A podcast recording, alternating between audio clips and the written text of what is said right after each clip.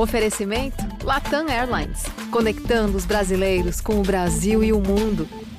O piloto de Lost foi gravado, foi aprovado e disseram: não, isso aqui tem que ser maior ainda. Game of Thrones também teve que ser regravado. Mesmo que esses episódios não tenham ido ao ar, eles ainda servem como um guia de estilo e de estética e de, e, e narrativa.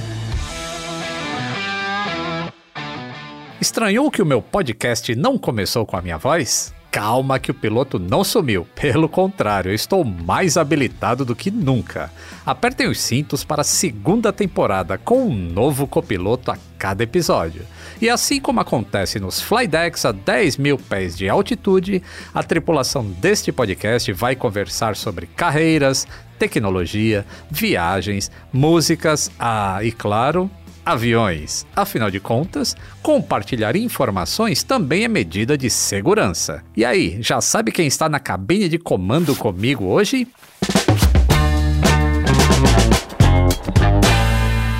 Atenção passageiros, eu sou o comandante Lito Souza. Bem-vindos a bordo da segunda temporada. A cada voo, uma nova configuração de cabine para uma viagem divertida e restauradora. Pois é, minha vocação é consertar coisas.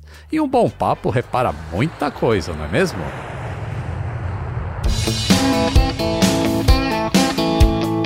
Atenção passageiros. Ideias em modo avião.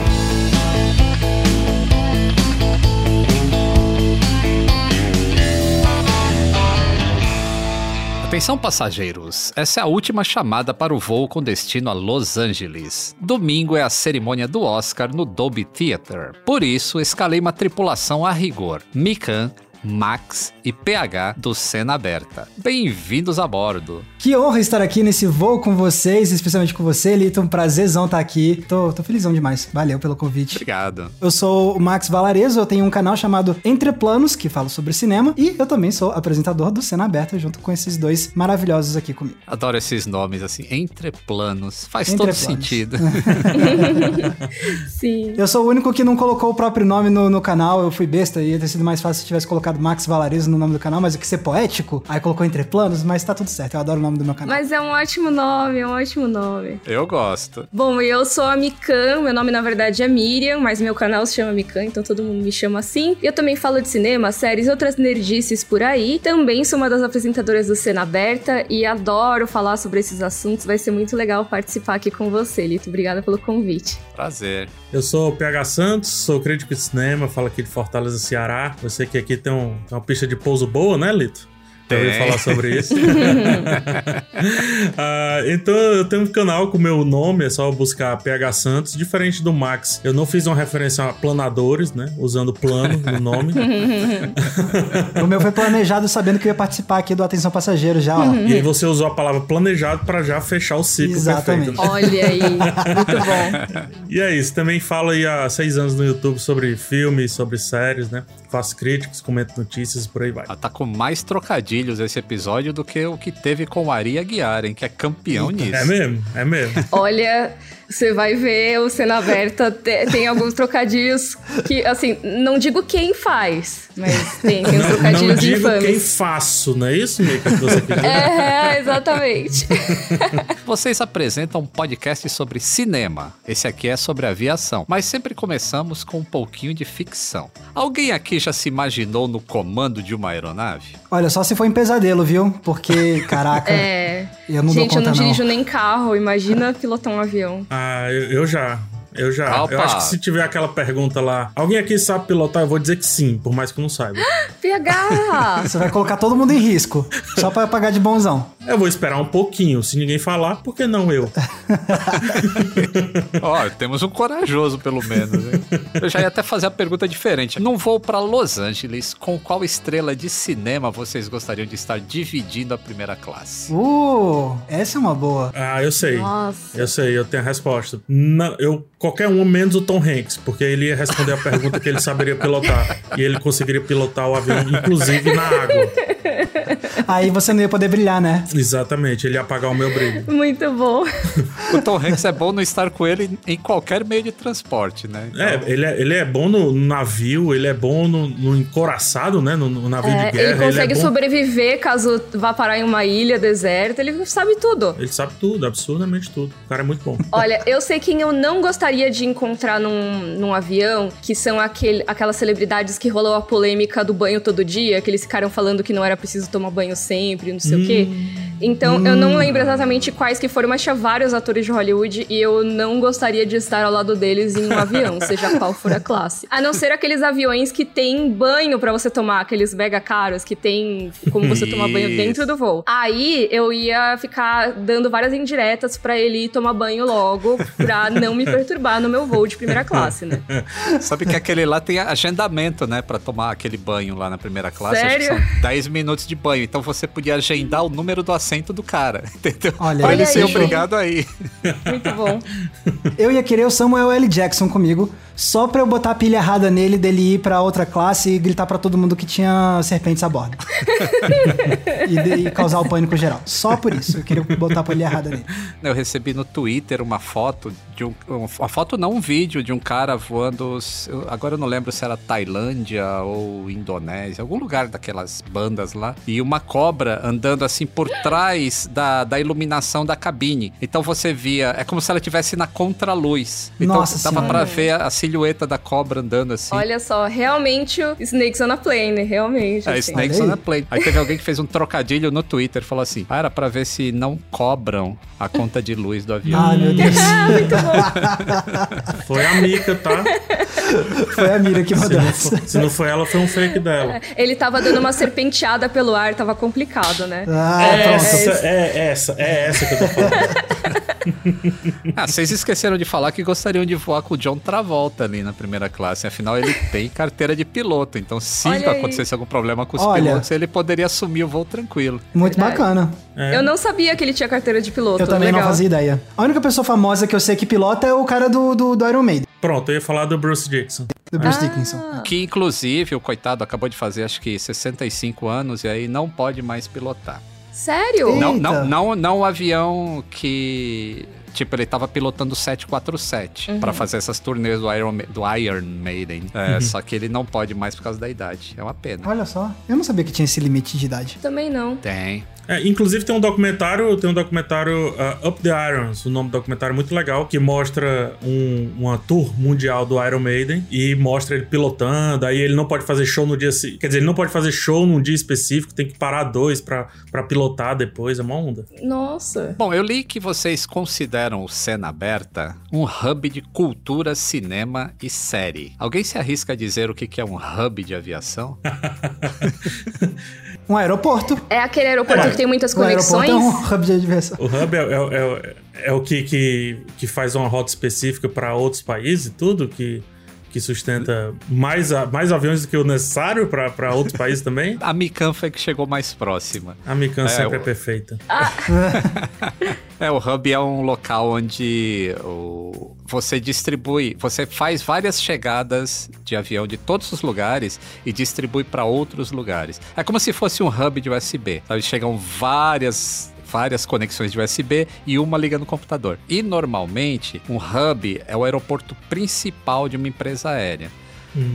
No caso dos Estados Unidos, como as empresas aéreas são muito gigantescas, as empresas têm mais do que um hub lá. Vou dar o exemplo da United Airlines. Ela tem um hub em Chicago, em Houston, em Newark e em São Francisco. Nossa, vários. Nossa senhora. É, e distribui para o mundo inteiro esses, esses voos aí. Legal, né? Nossa, muito Pô, legal. Não fazia ideia. É, acho que lá no- nos Emirados, né, costuma ter, né, Dubai e Abu Dhabi, né, são, são os hubs. Isso. Dubai é o grande hub mundial. Pelo fato dele estar praticamente no centro da Terra, em que a distância para o leste ou para o oeste é praticamente a mesma, então ele distribui aviões para o mundo inteiro. E por esse motivo que os, os Emirados Árabes compraram tanto o Airbus A380, que é aquele mega super avião de dois andares, porque eles conseguem encher aquele avião com um monte de aviõezinhos pequenos e aí distribui para o mundo inteiro.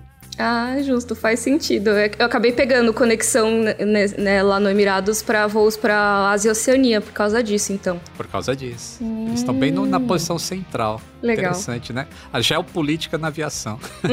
Olha só. Spoiler de filme e de cinema, todo mundo sabe o que, que é. E spoiler de avião? Ah, eu Alguém acho de que eu sei. Vocês sabem? Eu acho que eu sei. Fala aí, fala aí. É, eu, eu, eu vou me basear no pouquíssimo que eu sei de carro, porque eu sei que em carro você tem aquela peçazinha que você coloca atrás, que é uma peça reta, que é um spoiler. Então, eu acho que no avião, o spoiler, ele é tipo, sabe quando você tá na janela do avião, você olha pra asa, e aí você tem uma, tipo, um negocinho que fica indo pra cima ou pra baixo? Eu acho que isso é o spoiler. Que é fica no meio, no meio da asa ou na ponta da asa? Ixi. Fica, tipo, no meio da asa. Ah, então acertou. Yes! É isso aí. Aê, muito bom. Só porque parece. O... Esse eu não fazia ideia. É exatamente por isso que parece. Ele tem funções duplas lá, aquele spoiler. Ele. Quando levanta nas duas asas ao mesmo tempo, ele faz uma espécie de speed brake. Ele dá uma desacelerada no avião em voo, para que o avião consiga descer mais rápido, sem aumentar muito a velocidade horizontal dele. É quando o estômago dá aquele rebuliço, isso aí? Não, é, quando, é quando o estômago dá aquele, aquele barulhinho Aquele lá. vácuo, assim? É, dá, um- dá uma tremedeira assim no avião, você fala, o que, que tá acontecendo? Por que, esse avião tá Ah, tremendo? É porque os spoilers estão levantados. Agora, quando levanta numa asa só, aí isso é nas curvas. Quando o avião vai fazer curva, os spoilers levantam na asa que vai descer, que é justamente para dar uma diminuída na sustentação dela e o aileron que tá lá na ponta não precisar fazer tanta força. Ah, só. Faz sentido. Hum. Mas spoiler no cinema não pode, tá? Independente se for pra descer, pra subir, não pode. Nem pra fazer curva. Inclusive, só pra fazer pro- propaganda do nosso podcast Cena Beta, a gente já fez um episódio sobre a etiqueta do spoiler, então... Ah, é me ouvir- verdade. É ah, verdade. existe isso. Ah, isso é muito bom de eu saber. Eu fico em dúvida, assim, é tipo um filme de 1963. Se a gente falar alguma coisa desse filme, a gente tá dando spoiler pra quem não assistiu? Sim e não. Depende do filme. É, por exemplo, Cidadão Kane é um filme antigo. Não seria legal falar um elemento específico lá do Cidadão Kane que eu acho que estraga boa Estraga, parte do é. filme, né? Mata a história, né? É, É, verdade. é, até porque o filme se encalca nesse elemento. Agora, quando não é muito sobre isso, eu acho que é ok, assim. É importante dar, dar aquela avisada. Tem gente que não se importa, né? Então tem gente que diz, eu não tenho problema, pode me falar. Ah, então pronto. Só não é bom chegar falando, né? É. Ah, no final. Aí, fala É, isso. aí é complicado. Não vou dizer que o cara morreu no final, mas vamos É, lá, não- né? É, Fala isso aí. Bom, o... já que a gente tá falando de aviação também, o primeiro episódio de um programa de TV é, costuma se chamar de piloto. Vocês sabem por quê? Ah, eu sei. Olha, o Max sabe tudo. Olha lá. Não, mas eu já, eu como eu já, já, já falei a resposta de um, eu vou deixar aí pra ver se vocês, se vocês respondem. Mas eu não sei, então eu quero ouvir sua resposta. Eu não faço a mínima ideia. Então, é, é porque é o primeiro, supostamente é o primeiro que vai ao ar. E é por isso que ele é o piloto. Que ele vai ao ar. Desse termo, aliás, foi cunhado em 1920, que é no sentido de ser um protótipo. É alguma coisa que guia projeto outra coisa, por isso que é assim. piloto. Ok, faz sentido. Ah, não, eu, eu acho que na verdade a sua explicação é, é mais correta do que a que eu falei, viu? Porque tem um detalhe técnico: nem todo piloto produzido vai ao ar. Às vezes eles produzem um piloto de uma série, é aprovada a série, mas eles gravam o, aí o primeiro episódio da série que vai ao ar não necessariamente é o, Olha aquele piloto que foi gravado. É a série Mas que aí não ele- tirou um brevet. Olha aí. Desculpa, eu vou parar, prometo. não, continua, por favor. Um exemplo sobre isso aí que o Max falou, um- uma série que inclusive envolve também um acidente aéreo, no caso Lost. O piloto de Lost foi gravado, foi aprovado e disseram, não, isso aqui tem que ser maior ainda. Colocaram mais dinheiro, mudaram alguns personagens e o piloto de Lost que a gente assiste não foi o que foi aprovado de fato, foi o que foi aprovado pra ir ao ar. Game of Mas, Thrones curiosi- também teve que ser Game of Thrones regravado. também, né? Mais curiosidade, o episódio piloto de Lost se chama Piloto. Então, fica, fica essa curiosidade também. Nessa perspectiva, a explicação do Lito faz muito mais sentido, na verdade. Porque, de fato, mesmo que esses episódios não tenham ido ao ar, eles ainda servem como um guia de estilo e de Do que, do e de que eles que de gostariam narrativa. de fazer. Exato. Exato. Isso mesmo. Inclusive, quando eu estreiei aqui na Globoplay, antes da gente colocar o primeiro episódio no ar, nós fizemos um piloto. Olha e aí aí. foi pra Globoplay pra eles analisarem se é, isso aqui tá legal, o que, que a gente pode mudar. E a partir dali, aí a, a série se direciona. Olha aí, bastidores do, do Cena Aberta. O que, que vocês querem contar pro Lito sobre A isso? gente A também. gente também fez. A gente também gravou um conta, piloto. conta, conta, conta. E conta. o piloto não foi ao ar, ele foi só pra avaliação. Então, será que um dia, daqui a 10 anos, vão lançar o especial cena aberta, o piloto secreto? O alguma piloto coisa perdido. Assim? É. Vou me sentir, A gente, hein? grava, a gente pegou um, um- um- um tema bonitinho, passamos o episódio inteiro debatendo, não sei o que, como se fosse tudo pra valer mesmo. Pra ver, Mas pra testar mesmo o formato, É, é. bem legal isso. Bom, agora vamos às histórias, vai. Alguém aqui tem um filme favorito de avião? Eu tenho. Aliás, acho que todos nós temos, né? Eu vou dar uma roubada, porque o meu filme não, não é necessariamente. Mas tem um, um- A parte da aviação do filme é uma das minhas preferidas. Eu vou falar então do Dunkirk, que é um filme de guerra. Sim. Né? Eu, já que eu sei que os dois não gostam do Christopher Nolan, eu vou trazer aqui o Christopher Olha, Nolan. isso pro papo. não é que a gente não gosta. Vocês é odeiam, eu entendo. Não, não, não. É só que eu não acho tão legal assim, mas é diferente. Tô brincando. Mas o o Dunkirk é um filme legal porque ele se passa na terra, no mar e no ar, né? Ele tem três segmentos ali. E pra mim, é, tem, tem vários pontos específicos ali com relação à aviação que chamam a atenção. Um delas, por exemplo, é a sirene do Stuka. Quando o, o Nolan, ele simula isso, né? O avião é, alemão descendo ali, né? Descendo que eu digo rasante, dando a rasante. Mergulhando. E soltando aquela, mergulhando e, e dando aquela sirene que a gente pode ver muito claramente no filme, que foi uma sirene que só ele tem, né? Ele e poucos aviões têm, mas foi uma sirene que ficou super contemplada aí nos filmes. Então, quando o pessoal quer fazer um, um- avião dando rasante, eles colocam a sirene do Stuka lá é, pra, pra demonstrar. Ah, e o que eu gosto muito é que, assim, mostra as várias formas de daquele confronto, daquele conflito que teve, né? E apesar do mar ser muito marcante, porque é lá onde eles resolvem o conflito de fato, é, mostra qual era o papel da aviação o tempo inteiro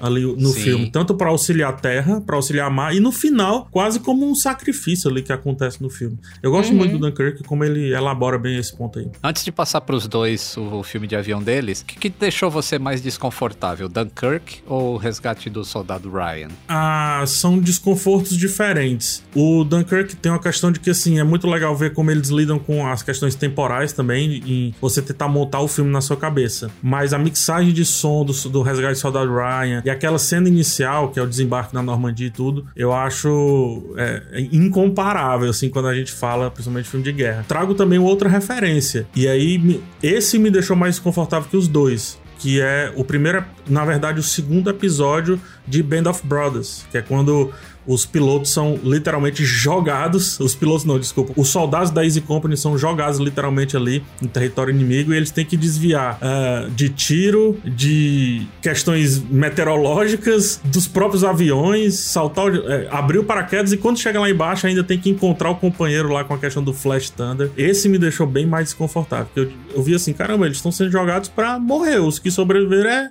é sorte, assim, sabe?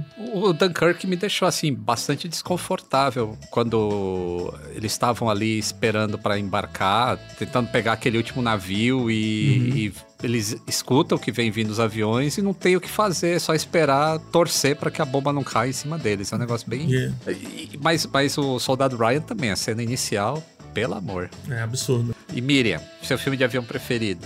Se é que tem algum. Eu queria trapacear, gente. Posso também? Eu sei que o PH já deu uma trapaceada. Pode, pode. É que Pode. assim, na verdade eu tenho duas opções. Uma é de falar de um filme que é sobre aviação, mas não é sobre avião, que é o Terminal. Eu gosto muito desse Ah. filme e ele fala sobre aeroporto. Tem o Tom Hanks, mas ele não tá pilotando avião, ele tá mostrando mais uma das suas habilidades, que é sobreviver por muito tempo. em um aeroporto, porque enquanto ele tava no voo, meio que o país dele foi cancelado, então ele não tem como ser deportado, mas também não consegue entrar nos Estados Unidos. E ele tá lá esperando, e esperando, esperando, e enquanto isso ele vai vendo a rotina do aeroporto e tudo mais, vai tendo que comer nos restaurantes, pegar moedinha por devolver os carrinhos de bagagem. E eu acho muito legal esse filme porque ele é todo dentro desse mesmo lugar, mas mesmo assim um lugar que consegue ser grande o suficiente e com elementos suficientes suficiente pra ficar interessante mesmo assim. Eu gosto, eu gosto bastante de ver e é um filme que eu gosto muito de ver com a minha mãe. Pra que uma pessoa sobreviva, né? As pessoas descobrem, pô, dá pra sobreviver no aeroporto por um longo período de tempo. É, tem como você tomar banho, tem como você se alimentar de certa forma, né? Assim, é complicado, mas tem. Tem como você deixar alguma coisa guardada num coin locker. E assim, vendo isso, você começa a reparar nos aeroportos de verdade, tá, beleza. Realmente tem essa sala aqui que dá pra tomar banho se precisar. Tem um chuveiro aqui, então existe essa possibilidade. Tá, aqui dá pra eu comprar uma roupa se precisar. E eu fico viajando nessas coisas. Então é um filme que eu gosto muito de assistir. Que legal, e mais uma prova de que o Tom Hanks não é muito bom de ter como companheiro em nenhum tipo de nada. Até parado no aeroporto dá problema. Mas brincando agora, uma das cenas mais é, fantásticas que eu vi no cinema, assim, que ela, ela me marca até hoje, eu assisti no, no cinema na época. Então é do filme Filadélfia.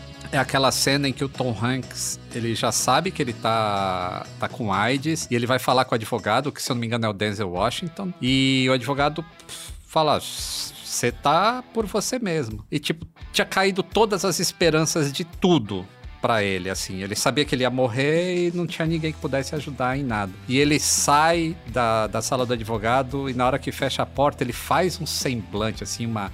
O rosto dele, assim, de que, caramba, eu não tenho mais nada na vida, que é um negócio arrepiante desse filme. O Tom Hanks é um ator extraordinário. E ele era bem novinho nessa época do Philadelphia. E, e vindo da comédia nessa época aí. Foi, foi quando ele começou a se consolidar como dramático. É, e ele foi super bem, né? Mas é o grande ponto de virada da carreira dele, né? Que ele era muito conhecido pelas comédias, né? Sim, verdade. E o Max? Ó, já que cada um falou que, que ia dar trapaceada, eu vou dar uma trapaceada no sentido de falar Ih, dois. olha lá.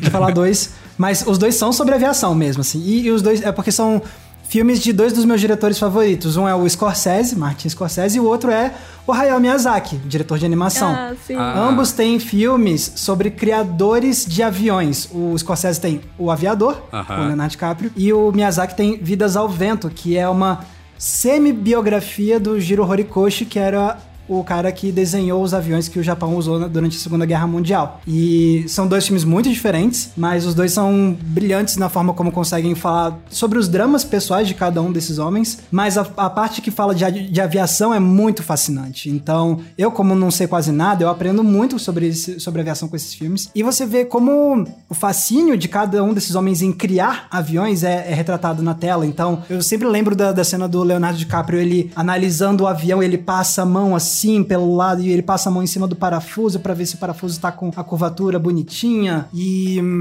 e no filme do Miyazaki, como é a animação, ele pode fazer um negócio completamente fantasioso. Então, ele tá sentado em pensando como é que vai ser o avião, e aí vem a animação e faz a mesa dele começar a voar e vem vento, e aí do nada passa um avião em cima da cabeça dele pra mostrar a imaginação dele criando o avião. Então fica visualmente um negócio muito lindo pra falar sobre a criação e o design de aviões. Então são dois assim que eu acho que retratam de uma forma muito única esse esse Nossa, processo. eu amo Vidas ao Vento Ah, obrigado também. pela sugestão. Eu não assisti Vidas ao Vento, já vou colocar aqui na minha Nossa. Wishlist. Nossa. Vidas ao Vento é fabuloso. Vale e é meio muito que uma a parada. pena, Lito. E é meio autobiográfico também, né? Um pouco Sim. biográfico do, do, do diretor e tudo. E eu gosto muito de filmes autobiográficos. Só um contexto, Lito, a família do, do Hayao Miyazaki, o diretor, trabalhava com fabricação de peças para aviões. Então tem o envolvimento da família dele, não, não com a invenção, mas com a fabricação desse modelo específico, que é o Mitsubishi Zero, não era, Max? Eu não lembro agora. Acho que é. É, o Zero. Foi o melhor avião do Japão na guerra. Ó, só uma informação rapidinho: o, o Hayao Miyazaki é o diretor de filmes mais conhecidos como Viagem de Chihiro e Castelo Animado. Eu acho que ó, chegou mais ao público, então só pra citar. E ó, eu vou dizer que o Max tem um vídeo muito bom. Ainda existe esse vídeo, Max, ou ele teve que sair do ar? Ele teve que sair do ar, infelizmente. Ai, droga. Porque assim, existiu um vídeo do Max muito maravilhoso sobre os voos do Hayao Miyazaki, porque apesar do Vidas ao Vento ser um filme muito focado na invenção desse modelo e tudo mais, quase todos os filmes do Hayao Miyazaki têm a temática do voo, de certa forma, É. e aviões. Inclusive, um dos meus preferidos dele, que é o Porco Rosso, é sobre um piloto de avião também, que é muito legal. Sim. Olha só, Muito bom. aprendendo coisas aqui. É, pra você que, que é né, da aviação, você, você vai curtir muito ver os filmes do Miyazaki, porque praticamente todos, se não todos, têm algum elemento de voo. Bom saber. Vocês assistiram ah, o documentário na Netflix, o Downfall? O Queda Livre, o né? caso da Boeing. É, o Queda Livre. Eu Não, vi que não. estreou, mas eu não assisti ainda. Também não. Eu assisti ele no dia que lançou porque eu queria ver algumas questões, né, como é que a, a, a diretora ia tratar disso. E eu já sabia que ia ser um soco no estômago da Boeing. Uh, e o efeito colateral seria o aumento no número de pessoas com medo de voar. Então, e realmente Eita. eu já recebi até e-mail assim de gente falou: pô, todo o trabalho que você faz no seu canal para as pessoas perderem o medo de voar voltou tudo com, essa, com esse documentário. Nossa senhora. Aliás, deixa eu falar para as pessoas aí que têm medo de voar, é... vai ter um workshop gratuito para quem tem medo de voar no Aviões e Músicas, é só entrar em medodevoar.com.br. Coloca os seus dados lá que você vai receber informações sobre esse workshop gratuito. Nossa, eu, eu não, não tava sabendo desse documentário e eu voei num Boeing e eu voei num Boeing ontem. Então, que bom que eu não tinha visto antes de voar. E porque senão eu teria que ter feito uma maratona dos podcasts do Lito até conseguir voar certinho, olha só. Isso, eu vou dar um spoiler já, vai, do, do meu review, que é o seguinte: a série, ela, ela tenta partir de uma premissa que um erro da Boeing foi a causa do acidente. Sendo que toda a, a história da aviação se sabe que um fator único não é capaz de causar um acidente. Tem vários, vários sistemas para proteger, né? Isso, tem, são, é uma cadeia de eventos que leva até o acidente. Então, os erros da Boeing para esse modelo específico de avião foi apenas uma parte de um fator que contribuiu. Só que se a gente levar em consideração que no dia anterior aconteceu o mesmo problema, exatamente idêntico, e a aeronave não caiu, então existem mais fatores associados que levaram a essa queda. Então, não precisam ficar com medo de voar, independente de ser Boeing ou Airbus. É o tá? tal da corrente aí, né? Isso. O público que tá vindo da gente aqui, do Cena Aberta, aproveitar esse tema que você trouxe e responder uma pergunta muito frequente que fazem para mim. A culpa é do diretor? Olha, eu culpo o diretor, mas é sempre uma cadeia de eventos quando um filme também não dá certo, tá? Não é só o diretor. Todo mundo tem um pouquinho de culpa. Mas Boa. é mais fácil culpar o diretor pelo mesmo fato aí, talvez o documentário tá culpando aí um, um, um ponto específico aí da cadeia inteira. Posso desvirtuar um pouco o assunto continuar que o PH falou, só pra ver se o que, que, você acha, Lito? Tá, manda. Se o diretor seria o piloto de um filme, porque, assim, o filme, ele pode ser o que o diretor vai fazer no comando? Não exatamente. Um avião, ele só funciona de determinada maneira. Se o piloto de um Boeing quiser dar uma pirueta e desenhar com fumaça no céu, talvez ele não consiga. Uhum. Então, agora que o PH falou isso, eu fiquei muito pensando, cara, todos os outros fatores, como é, o estúdio, a parte dos produtores, corporativa, bastidores, tudo isso seria como se fosse a estrutura que ele tem que pilotar e ele nem sempre vai conseguir fazer tudo do jeito que ele quer, assim. Viagem. Gostei. Não, então, mas eu gostei, eu gostei da analogia também do PH, porque assim, eu não tinha pensado nesse aspecto em relação ao cinema, mas assim como na aviação, ele seria equivalente ao, ao a pessoa em comando daquele voo. Mas uma pessoa em comando, ela tem que seguir diversos procedimentos que já estão desenhados para que ela saia em segurança do ponto A até o ponto uhum. B.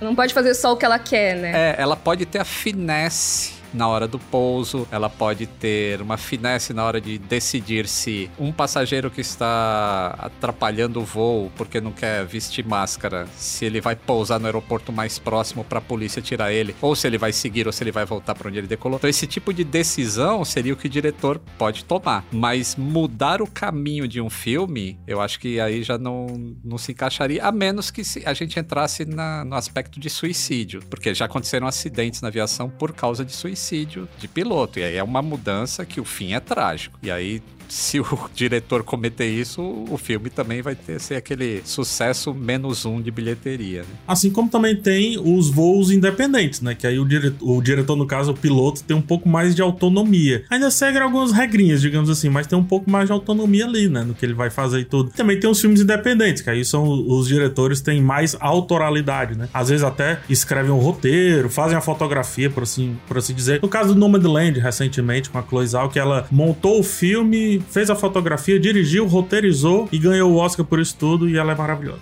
é, a gente poderia fazer. É interessante, eu tô gostando desse papo aqui, porque a gente poderia fazer até analogia. Esse tipo de produção independente seria equivalente a um avião particular. Você uhum. é o piloto desse avião particular, você abastece, você faz o plano de voo e você vai para onde você quiser. Hum. E você vai pousar. E se teu voo for perfeito, você vai ganhar um prêmio por causa disso, não é? Interessante, Sim. gostei. Ah, legal. Bom, lá no Cena Aberta vocês têm um quadro que se chama Baú balcão da locadora. É de filmes e séries antigos. Nossa, locadora me traz péssimas memórias de rebobinar filme. É a parte que não deixa saudade. Quem já assistiu a Apertem os Cintos, o piloto sumiu? Oh, esse aí é bom demais. Pra mim é, é Eu- eu- clássico. eu, inclusive, ó, já vou fazer, vou fazer propaganda aqui. Tem um vídeo no meu canal Entre Planos só pra falar sobre Apertem os Cintos e o Piloto Olha Sumiu, aí. porque que é uma comédia tão importante e como ela ajudou a mudar a comédia nos anos 80. Vou falar, hein? Nunca assisti. É uma das minhas falhas aí. Nunca vi. Ah, olha, eu- eu não esperava isso de você, Miriam. Vou até te chamar de Miriam, porque eu sempre chamo ela de Mikan. Pra dar É. Miriam é pra dar Miriam bronca, para né? bronca igual. Mas, pô, eu gosto demais, assim. E cheio de referências e trocadilhos, assim, que quem sabe falar inglês e é, que- é que pega, sabe, as referências, assim, impressionante. Aperta os cintos. Originalmente, ele ia ser, se eu não me engano, uma refilmagem de um filme de avião. E aí decidiram mudar o projeto. Não, vamos fazer uma, uma paródia. Em vez de fazer uma refilmagem, vamos fazer uma paródia mesmo. E vamos misturar com uns elementos aqui de filme de catástrofe. Porque, assim, nos anos 70, o que dava muita bilheteria era filme de catástrofe, né? Tipo, Isso. Terremoto, o Destino de Poseidon. Então, não, vamos fazer aqui... E aí também tinha filme de catástrofe de, de avião, né? E aí, não, vamos parodiar. Tinha aquelas séries, Aeroporto. Exatamente. Então tinha Aeroporto 74, 77, que eram... Exato. Nossa, eu assistindo aquilo agora, é, é de uma tosquice que é inacreditável como a gente assistia aquilo. E o pessoal do, do, do, do Apertem os Cintos do Piloto Sumiu deve ter justamente percebido essa tosquice. Não, cara, vamos parodiar isso aqui.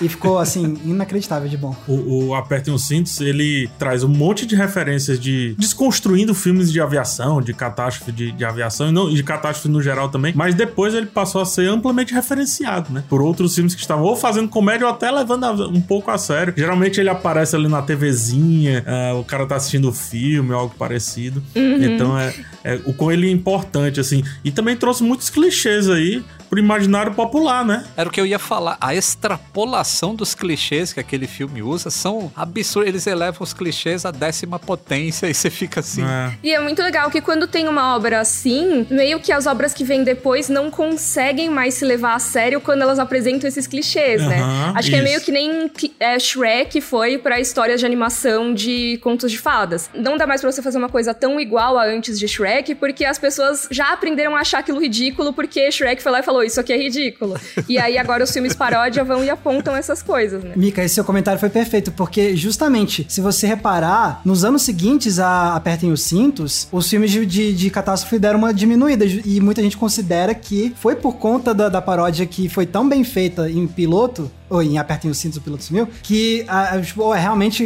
vamos dar uma pausa, assim, aí, porque aí, os filmes de catástrofe vão voltar à moda lá com Armageddon, praticamente. Ou então eles vão pelo menos dar uma pesquisada melhor pra não cair nesses clichês tão óbvios, né? Os clichês viram outros. Fazendo uma referência mais recente pro pessoal aí mais novo pegar. A gente tem um filme Pânico voltando hoje, né? É, Hoje no ano, no caso 2022 e tal, assim como outros filmes de terror clássico. E esses filmes eles estavam eles estavam um pouco escondidos justamente depois da paródia do Todo Mundo em Pânico, que fez algo parecido com Apertem os Cintos Piloto Sumiu. Evidenciou um monte de clichês, exagerou esses clichês. Alguns filmes continuaram acontecendo, mas meio que houve assim um uma lacuna desses filmes que estão voltando agora. Então é algo bem parecido com o que aconteceu lá com Apertem os Cintos, o piloto sumiu. Eu adoro esse papo de cinema e quando entra papo de aviação e principalmente aperta os cintos, simplesmente dá pra gente conversar 24 horas a respeito. Mas vamos a uma pergunta muito difícil agora, hein?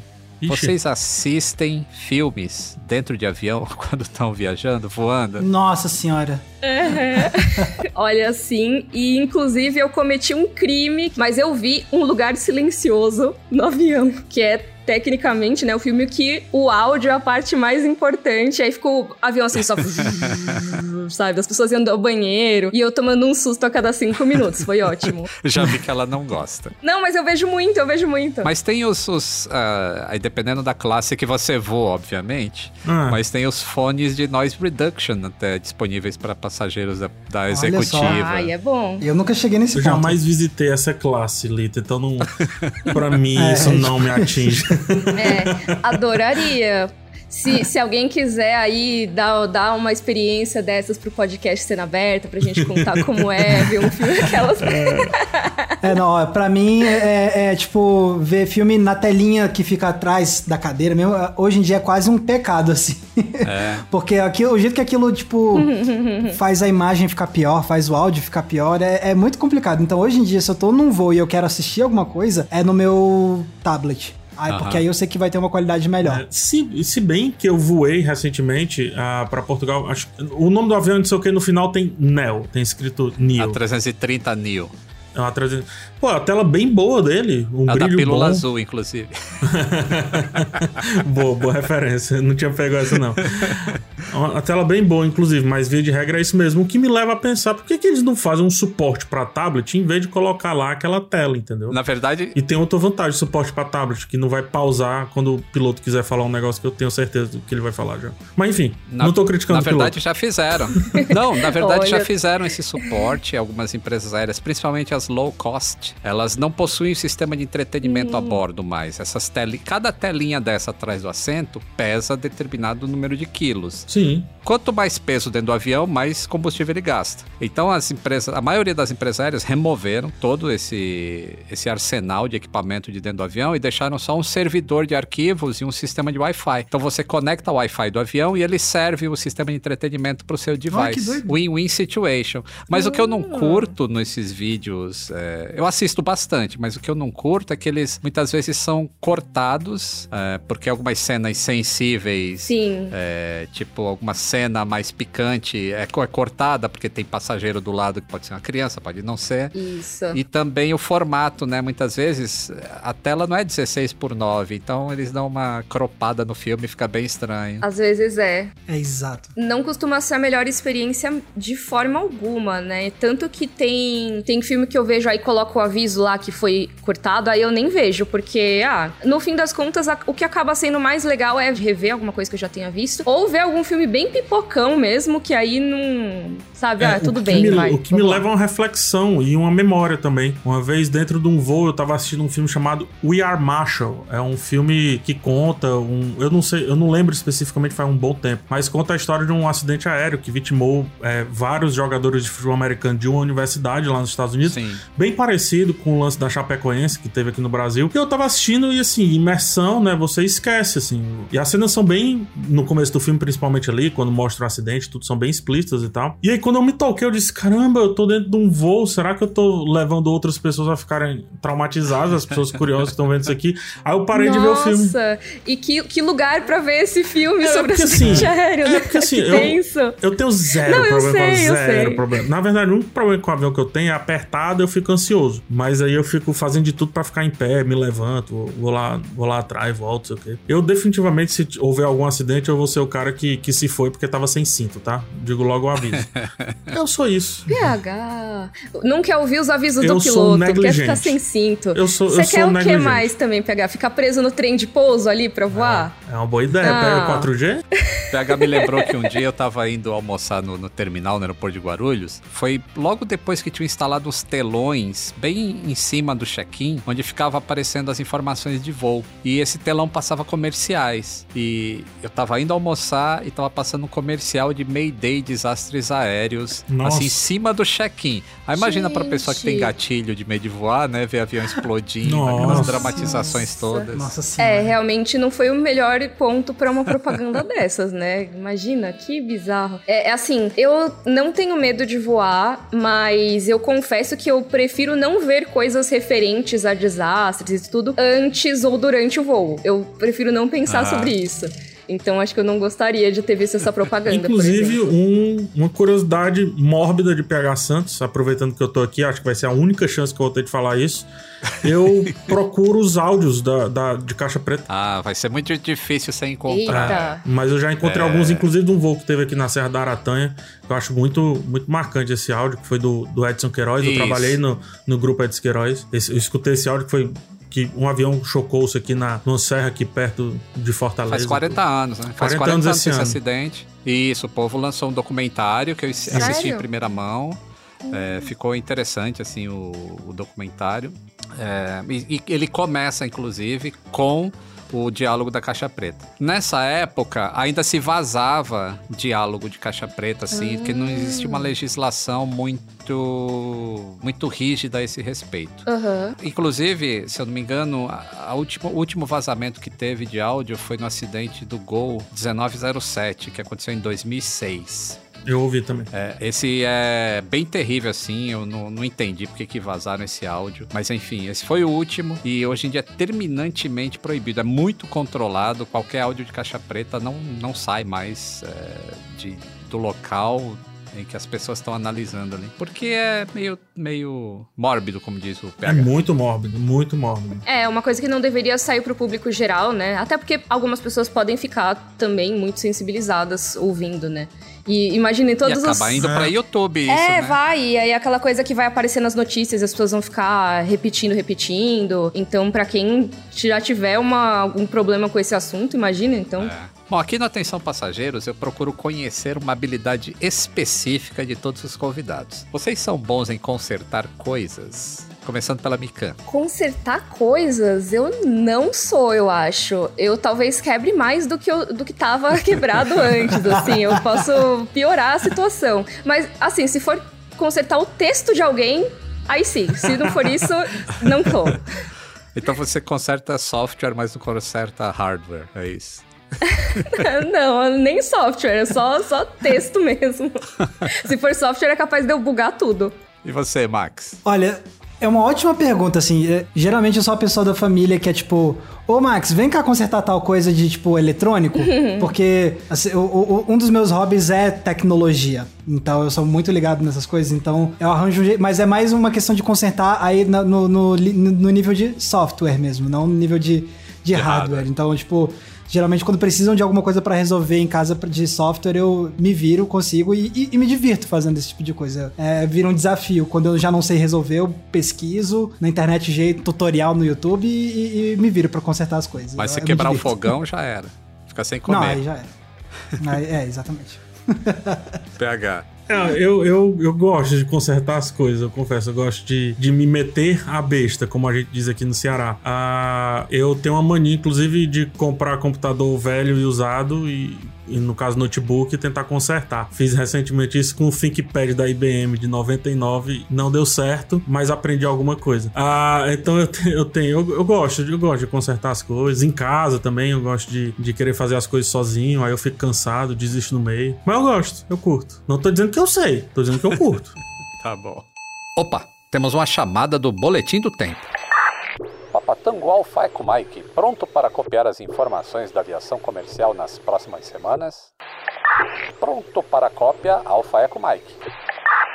Já que falamos tanto sobre o Tom Hanks e o Tom Cruise, eu fui ver o que eles andam fazendo. O Hanks está gravando a versão live action do Pinóquio, produzida pela Disney. Realmente essa não é uma notícia de aviação, mas sobre o Cruise é sim. Acabou a espera dos fãs de Top Gun. Bem, ao menos dos privilegiados fãs que poderão ir até o Festival de Cinema de Cannes, que acontece no sul da França no final de maio. O público dos Estados Unidos deve esperar até 27 de maio. E por incrível que pareça, aqui no Brasil o filme deve estrear um dia antes, o que é um dia a mais ou um dia a menos depois de 36 anos de expectativas, não é mesmo? Se você é do tipo mais distraído, pode estar pensando, ué, esse filme ainda não estreou? Sim, Top Gun 2 entrou na lista dos filmes que tiveram suas estreias adiadas por conta da pandemia de coronavírus. Só no Brasil estamos na terceira data prevista de estreia, cada uma em um ano diferente. Imagina a expectativa da equipe para ver o resultado final mais de três anos depois das gravações. Top Gun Maverick é a sequência do clássico filme Ases Indomáveis de 1986, que convenceu muito adolescente a trabalhar na aviação. Realmente esse filme foi uma febre na época e diversos amigos que eu conheço até hoje que trabalham na aviação começaram por causa desse filme. Vamos à sinopse da nova versão divulgada pela Paramount Pictures. Depois de mais de 30 anos de serviço como um dos principais aviadores da Marinha, é lá o lugar de Pete Maverick Mitchell, forçando a barra como um piloto de teste corajoso e evitando o avanço na classificação que o aterraria. Quando se vê treinando em um grupo de graduados Top Gun para uma missão especializada como nenhum piloto vivo jamais viu, Maverick encontra o tenente Bradley Bradshaw, indicativo de chamada Roster, filho do falecido amigo de Maverick e oficial de interceptação de radar, tenente Nick Bradshaw também conhecido como Goose. Enfrentando um futuro incerto e confrontando os fantasmas de seu passado, Maverick é levado a um confronto com seus próprios medos mais profundos, culminando em uma missão que exige o sacrifício final daqueles que serão escolhidos para voá-la. O Rooster é interpretado por Miles Teller, que atuou em Wishplash e Divergente. Ainda estão no elenco da sequência John Hamm, o cara do Mad Men, Jennifer Connelly e Ed Harris. Top Gun 2 é dirigido por Joseph Kosinski, famoso pelo uso da computação gráfica em seus trabalhos, como os filmes Tron, O Legado e Oblivion, além dos jogos Halo 3 e Gears of War. Uma discussão que a nova versão traz é sobre as guerras tecnológicas e o desafio dos pilotos em enfrentarem drones como inimigos. Certamente o desfecho será algo na linha que o fator humano segue sendo essencial. Temos mais certeza sobre a qualidade dos efeitos efeitos visuais do filme. O trailer traz cenas impecáveis de voo. Durante o Super Bowl foi exibida uma versão estendida do trailer, quase com 7 minutos, praticamente um curta-metragem. A produção do filme custou 150 milhões de dólares. Com essa bagatela, daria para escolher entre comprar um A320 ou um 737, e ainda sobraria um troquinho para abastecer o jato. O primeiro Top Gun foi o maior sucesso de bilheteria de 1986 e faturou mais do que o dobro desse investimento quase 360 milhões de dólares. E uma curiosidade: o filme é um roteiro adaptado, mas não de um livro, como costuma acontecer. O roteiro é baseado numa matéria de jornal publicada na revista California Magazine sobre os pilotos Top Guns. Falei em roteiro adaptado e, claro, você se lembrou do Oscar. Top Gun recebeu quatro indicações e venceu na categoria Melhor Canção Original por Take My Breath Away. E olha que essa não era a música favorita da produção. O desejo era usar Only the Strong Strong Survive, do Brian Adams, que não autorizou seu uso no filme por considerá-lo uma narrativa que glorifica a guerra. Isso sim foi uma observação bem aviões e músicas. Na primeira versão do filme, o caça tático do exército americano é o F-5E Tiger, que fez o papel de MiG-28. Afinal de contas, em plena Guerra Fria, não seria muito fácil para a produção conseguir um MiG legítimo. Por sinal, nunca existiu um MiG-28. As aeronaves soviéticas eram batizadas sempre com números ímpares. Existiu o MiG-27 e existiu o MiG-29. O MiG-28 só existiu mesmo em Hollywood. Por outro lado, a Marinha dos Estados Unidos e os alunos da própria Navy Fighter Weapons School. Por outro lado, a Marinha dos Estados Unidos e os alunos da própria Navy Fighter Weapons School foram consultores do filme. Dados extraoficiais dizem que a colaboração do governo americano custou 1,8 milhões de dólares para o uso dos aviões e porta-aviões. Também aconteceu uma tragédia durante as filmagens. Art Cole, um piloto acrobático, faleceu quando seu avião caiu no Oceano Pacífico durante a gravação de uma cena. Ah, eu tô ansioso para assistir esse filme, sabe? Eu quero sentar na cadeira para ver se eu tenho aquela sensação de não saber nada de avião e me transportar novamente lá para os anos 80. Agora vamos às notícias curtinhas, as ponte aéreas. A Força Aérea Brasileira está exibindo uma réplica em tamanho real do novo caça Gripen no Rio de Janeiro. Até o dia 6 de abril é possível conferir essa versão do Gripen com 15 metros de comprimento, 8 metros de largura e 4 metros de altura, na Fundação Getúlio Vargas. Esse caça de última geração é a aeronave mais ágil que já compôs a frota da Força Aérea Brasileira. Desde que a Rússia invadiu a Ucrânia, países europeus estão reforçando seu poderio militar. A Alemanha antecipou a compra de novos caças, interesse que estava sendo discutido entre os políticos. A última compra da Força Aérea tinha sido caças FA-18 Super Hornet da Boeing. A nova encomenda seria de 35 caças furtivos F-35A por sua capacidade nuclear. Se a compra se confirmar, pode colocar em xeque o FCAS, o projeto de um caça europeu unificado. Eu não vou decepcionar o Maverick, deixando o exército dos Estados Unidos de fora deste episódio. Habitualmente, o país promove quatro exercícios aéreos por ano. Quem está por Las Vegas pode ver um F-15A Strike Eagle ou mesmo um EA-18G Growler da Marinha voando por ali. Já no espaço aéreo da OTAN, também tem sido recorrente avistar aeronaves americanas, em especial o Boeing RC-135W. São aeronaves em missão de inteligência que voam próximos à zona de conflito para obter informações táticas. Vamos voltar ao clima da sala de cinema na cabine de comando?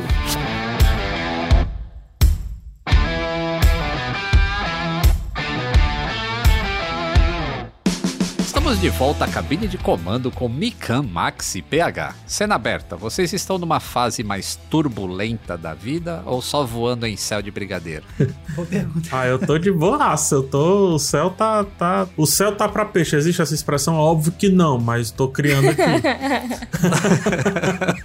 não, tá, tá, tá muito boa, cara. Tá muito boa. Mas de vez em quando a gente enfrenta as turbulências e mais nada demais, né? Segura o refrigerante na mão, levanta ali pra não derramar e depois segue adiante. Aí. É, não, eu, acho- eu acho que o, o que a gente teve meio de, de turbulência, às vezes, talvez tenha sido no ano passado, com a empolgação de lançar o podcast na aberta, e aí o vai e volta pra, pra criar esse projeto, e aí decola, e aí fica tipo, não, mas agora é só, né? Como é que é? O- a expressão é velocidade de cruzeiro? É, velocidade de cruzeiro. Isso. Muito bom. Que chega a não sei quantos mil pés, aí fica tudo bem, né? Ah, passou. Exatamente. Eu diria que a gente tá nesse, nessa fase. É, vou tranquilo. É, eu tô, tô assim com os cintos apertados ainda, né? Eu nunca tiro o cinto, entendeu? Mas, ao contrário de certas pessoas, eu, Ah, é eu uma sempre crítica? fico de Ah, entendi. cinto. É, mas, mas tá tudo certo, tá tudo certo. Bom, vamos lá. Fazer uma brincadeira aqui. Cada um de vocês mora numa cidade diferente. Agora imaginem que eu vou ter que dar uma carona de jatinho pra vocês. E esse jatinho é equipado com uma sala de cinema. Uau! Pra todos se encontrarem. E o preço da passagem é me indicar um bom filme.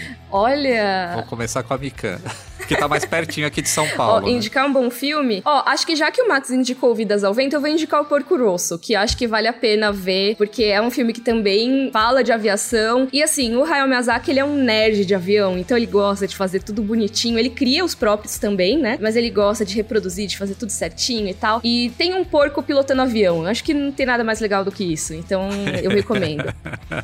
E eu, como palmeirense, imagina se eu não gostar de porquinho pilotando avião. Sim. Né? Max, Ah, eu, vou, eu, vou, eu vou indicar Doutor Fantástico, de Stanley Kubrick, que não é um filme sobre aviação, mas que a aviação é, na verdade, um dos pontos importantíssimos da história. Pra quem não conhece, ele é um, um filme satírico que imagina um cenário em que você tem os Estados Unidos mandam aviões pra soltar bombas nucleares na, na União Soviética, só que aí meio que eles perdem a comunicação e eles querem cancelar o ataque, mas eles não conseguem mais cancelar o ataque, e aí fica o- os generais tentando resolver essa situação de crise que vai levar à Terceira Guerra Mundial.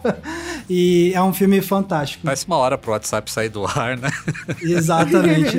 os créditos de abertura é, é um negócio incrível, porque os créditos de abertura desse filme mostram uma sequência de um avião abastecendo o, o combustível de outro em Aham. pleno ar. Kubrick genial, Kubrick é inclusive genial. que levou o homem à lua, né? Vale dizer. Então, Olha, Não, olha, é, olha. PH PH não- não banido do podcast Cena fake news. Aberta por espalhar conspirações. Exatamente. Você vai ser banido do cena aberto. Não vem com essa, não. Ah, gente, tô brincando, gente. A Maria, vocês pegam muito meu pé.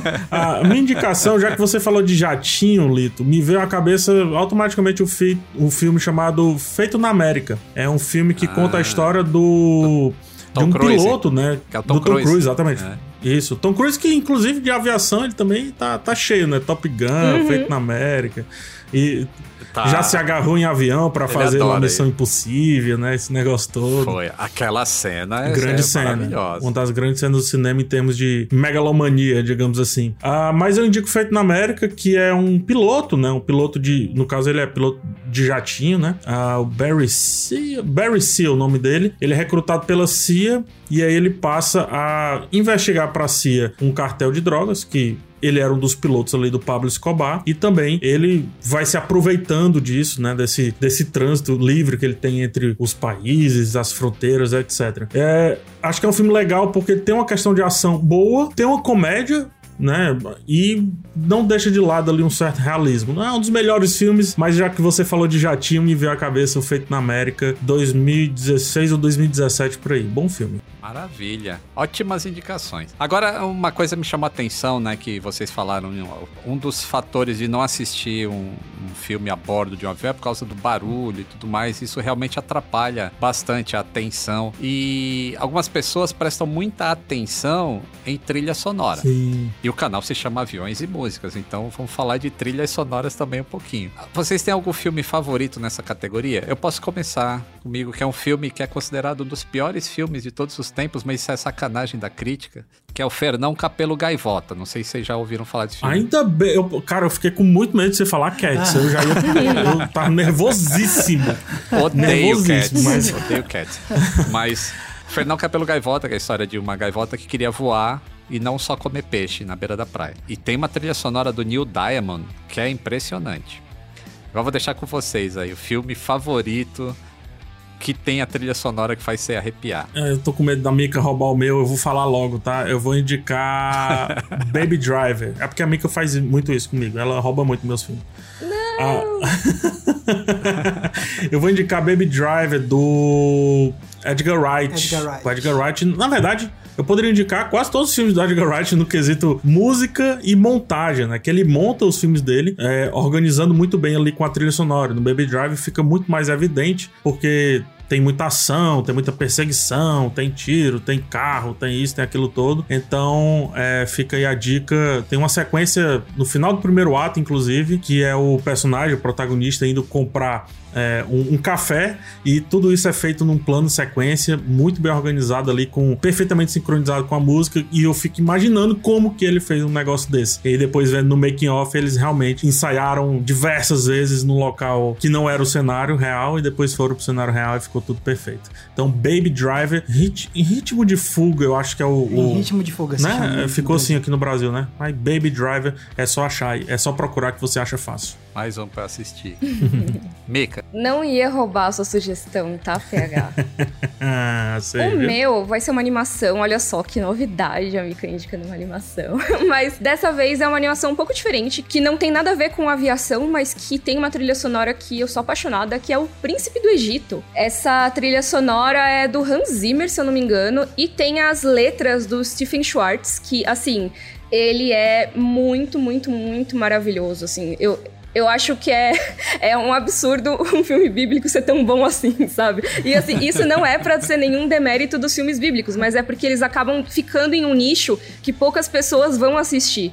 Mas, sério, quem não viu esse filme, nem que seja pela trilha sonora, eu recomendo muito. E todo o resto dele, pra mim, é uma das melhores animações ali do fim dos anos 90, então vale a pena conferir. Max. Trilha sonora, eu sempre penso muito no Ennio Morricone, que fazia, né, o, o, o pai dos, dos trilhas sonoras de faroeste Sim. com os filmes do Sérgio Leone. Então, eu diria que talvez a trilha sonora que ele fez pra Era Uma Vez no Oeste, do Sérgio Leone, Maravilha. que é um negócio, assim, de arrepiar do início ao fim.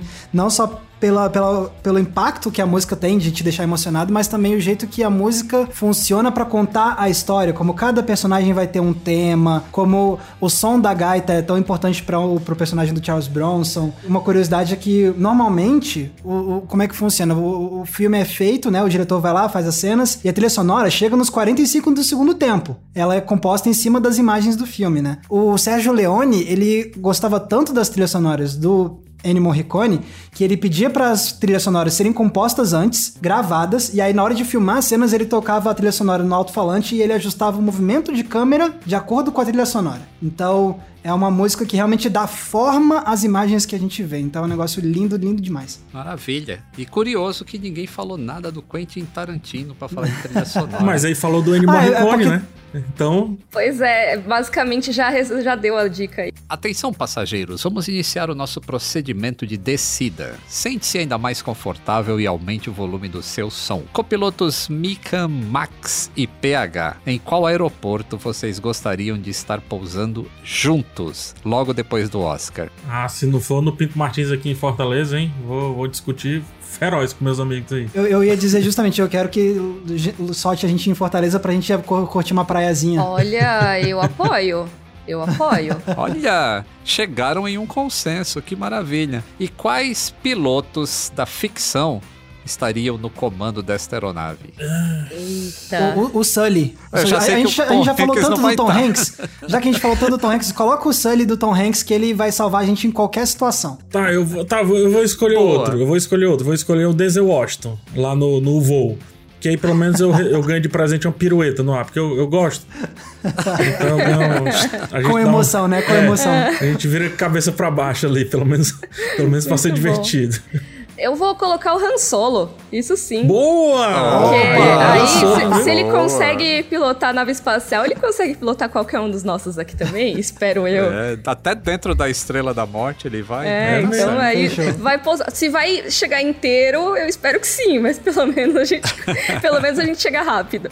Ah, gente, muito obrigado pela participação de vocês aqui no Atenção Passageiros. Adorei esse bate-papo, adorei a companhia de vocês aqui dentro desse cockpit e suas considerações finais. Ah, acho que primeiro, muito obrigado é, por dar espaço aqui pra gente do Cena Aberta. Ah, tô muito feliz e tá sendo um prazer absurdo ter esse entrosamento aí com o Max, com a Mika, com vocês aí, a gente brinca, a gente se, se zoa, né? E isso a gente leva um pouco aí pro Cena Aberta, mas também a gente fala muito sério lá sobre cinema quando tem que falar, sobre o cenário brasileiro também. Então fica a indicação ah, do Cena Aberta, filmes, séries e de vez em quando um pouquinho da gente também, de nós três aí falando da nossa história com isso tudo. Muito obrigado Exato. pelo convite, Lito, de verdade.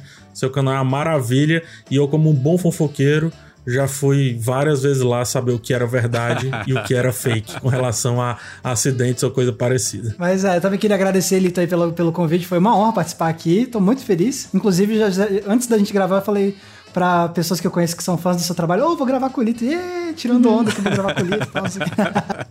Ah, que legal. E é, e pra continuar a propaganda do, do nosso podcast, né? Só lembrando, o podcast Cena Beta sai toda terça-feira e toda sexta-feira em qualquer plataforma de áudio digital que você preferir. Acho que só a Mikan que eu conheço pessoalmente. Aí a gente já. Bem da época que a gente era pequenininho É verdade, no YouTube né? Space. Nossa.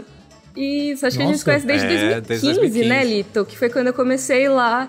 E olha só, finalmente a gente tá gravando alguma coisa junto depois de tanto tempo. Fico muito feliz de ter participado, muito obrigada pelo convite. E eu reforço o convite para as pessoas irem nos escutar também lá no Cena Aberta, como os meninos falaram, tem no Globoplay, tem no G-Show e em todas as outras plataformas, duas vezes por semana. Então tem muito conteúdo de cinema e séries. Obrigada mesmo, mesmo, mesmo. E parabéns pelo seu podcast, Lito, que é maravilhoso. Obrigado. Beijo pra todos. Tchau, tchau. Tchau. Atenção, passageiros, chegamos ao nosso destino. Toda quinta-feira, um novo voo te aguardando no Globoplay e em todas as plataformas de áudio digital. Antes de desembarcar, não se esqueça de seguir o podcast no Spotify ou na Amazon Music, assinar na Apple Podcasts, se inscrever no Google Podcasts e Castbox ou favoritar na Deezer. Assim você não perde o check-in para o próximo Atenção Passageiros. Para mais histórias de aviação, me encontre no YouTube, Instagram, Twitter ou TikTok, sempre como Aviões e Músicas. Atenção Passageiros é uma experiência de áudio criada por Aviões e Músicas em parceria com a Globoplay e coprodução com a Movie ID Filmes. Eu, Lito Souza, apresento cada um desses voos, com a coordenação de Mila Seidel e assistência de produção de Ana Beatriz Reis. Ivo Duran é o produtor executivo. Camila Lourenço faz o roteiro e produção, e Pedro Augusto faz a captação e edição de áudio. Até a próxima cabine! Tem sugestão de convidado? Deixe um comentário no meu Instagram, arroba aviões e músicas.